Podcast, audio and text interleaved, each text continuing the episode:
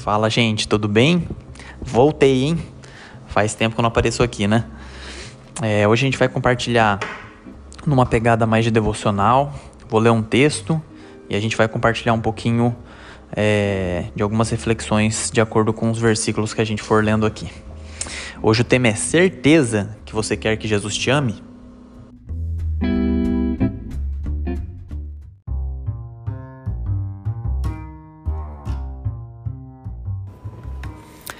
Marcos capítulo 10, versículo 17.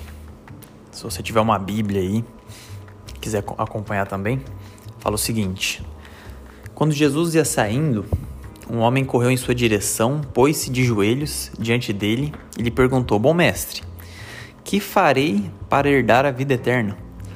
Respondeu-lhe Jesus: Por que você me chama de bom? Ninguém é bom a não ser um, que é Deus.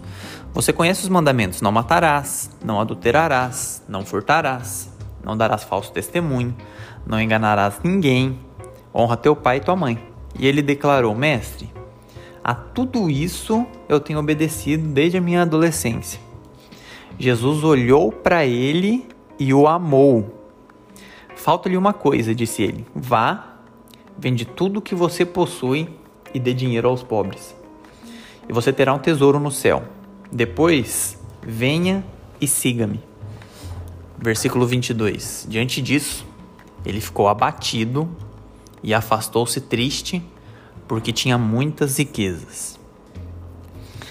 É, tudo que ele fazia, esse jovem, era aparentemente bom, era aparentemente correto, era digno é, de aplauso das pessoas. Com certeza esse cara ele era aplaudido pelas pessoas, né? Esse jovem, a palavra fala que era um jovem. As pessoas olhavam e tinham uma certa admiração por ele. Ele era o santinho da época, né? Mas tinha algo dentro dele que ainda o incomodava. Então ele conseguia obedecer tudo isso, os mandamentos, só que existia alguma coisa dentro dele que quando ele colocava a cabeça no, no travesseiro, é, o incomodava ainda. A ponto dele procurar um mestre, e na época Jesus era uma referência nisso, né? Era um nome que estava crescendo muito, ele procurar Jesus e falar: Bom mestre, o que eu farei para herdar a vida eterna? A própria obediência do, do jovem ainda assim não estava sustentando tudo dentro do coração dele. E é interessante que daí Jesus ele responde esse diálogo a gente pode dividir de dois pontos, né? Primeiro ponto, primeira parte. Jesus entra no modo geral. O que, que ele fala?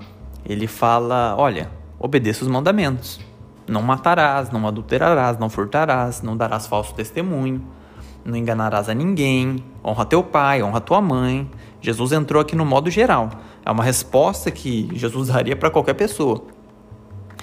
E a resposta do jovem à resposta de Jesus foi: Jesus, eu tenho feito tudo isso já. Eu já obedeço todos esses mandamentos. E daí chega numa parte, gente, que é uma parte crucial. Jesus, versículo 21, ele começa assim, ó. Jesus olhou para ele e o amou. Jesus olhou para ele e o amou. Essa frase ela não tá no começo, ela tá no meio.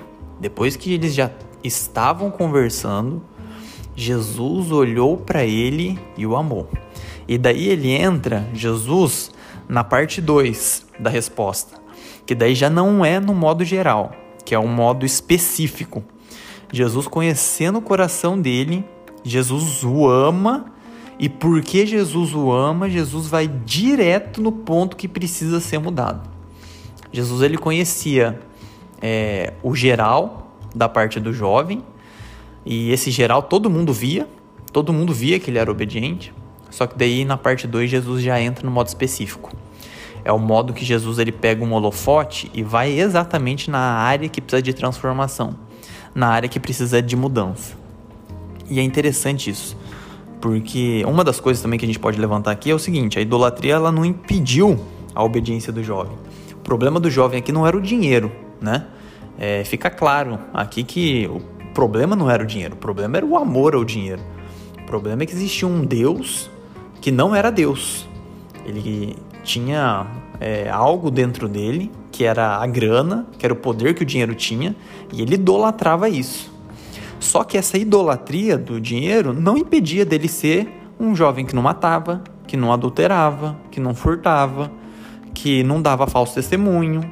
Então ele era um rapaz que, mesmo idólatra, ele conseguia honrar o pai dele, honrar a mãe dele, ele conseguia não enganar ninguém, ele conseguia obedecer tudo o que era proposto para ele obedecer. E ele fazia isso de forma excelente. Ele fazia isso de forma que as pessoas podiam reconhecer ele como uma pessoa especial, né? Só que Jesus o ama, cara. E essa é uma frase que mexeu demais comigo. Jesus olhou para ele e o amou. Jesus olhou para ele e o amou. E porque o amou, Jesus é, colocou um holofote dentro de uma situação, dentro de uma área da vida dele, que ainda não tinha sido é, emergido para a luz e que isso geraria um incômodo profundo. E uma coisa que é para a gente refletir: será que a gente realmente quer o amor de Jesus? Será que realmente a gente quer que Jesus nos ame? Porque esse amor, ele vem acompanhado com afirmações, ele vem acompanhado com pedidos, ele vem acompanhado com convites, ele vem acompanhado com algumas questões que não vão ser nada confortáveis pra gente. Coisas que a gente vai ouvir da boca de Jesus que a gente não vai gostar. Coisas que, que vão nos entristecer. Talvez algumas dessas coisas elas vão nos abater. E por que disso? Simples, porque Jesus nos olhou e nos amou. Jesus olhou para você e te amou, e porque ele te amou, ele coloca um holofote em áreas que são áreas escuras dentro de nós, cara. Áreas escuras, áreas que a gente não quer mostrar para ninguém, algumas delas a gente nem sabe, mas são pontos extremamente doloridos, extremamente doloridos. O que esse jovem ele fez foi algo surreal. É, o que ele achava que ele mais queria era herdar a vida eterna. Só que no final, a palavra fala que ele abaixou a cabeça e ele saiu triste porque ele possuía muitas riquezas. Ou seja, existia uma coisa mais que ele queria do que a vida eterna, que era manter as riquezas dele, que, ela, que era manter o ídolo dele dentro do coração dele. Isso é muito sério. Jesus ele não nos ama de forma passiva. O amor de Jesus é um amor ativo, muito ativo. E porque ele nos ama, ele vai em áreas que a gente não gosta. Ele mexe em áreas, ele mexe em lugares dentro de nós que a gente não gosta. E esse é o resultado do amor de Jesus. Por isso que o tema é certeza que você quer que Jesus te ame, porque o amor dele mexe com as nossas estruturas, gente e mexe mesmo. É, eu quero terminar aqui com duas perguntas. Primeira delas, será que eu realmente quero que Jesus ame? Pergunta de reflexão. E a segunda, quais foram as afirmações, os pedidos, os convites que ele te fez de modo específico? De modo específico. Talvez não é o dinheiro, talvez é o status. Talvez não é o dinheiro, talvez é o poder. Talvez não é o dinheiro, talvez é um cargo que você ocupe, que te dê uma notoriedade, enfim. Mas quais foram as afirmações que ele já falou para você, que ele já pediu para você, de modo específico, que você precisa deixar e deixar pra gente seguir ele? O que ele tem pra gente é uma vida abundante, completa. É uma vida maravilhosa.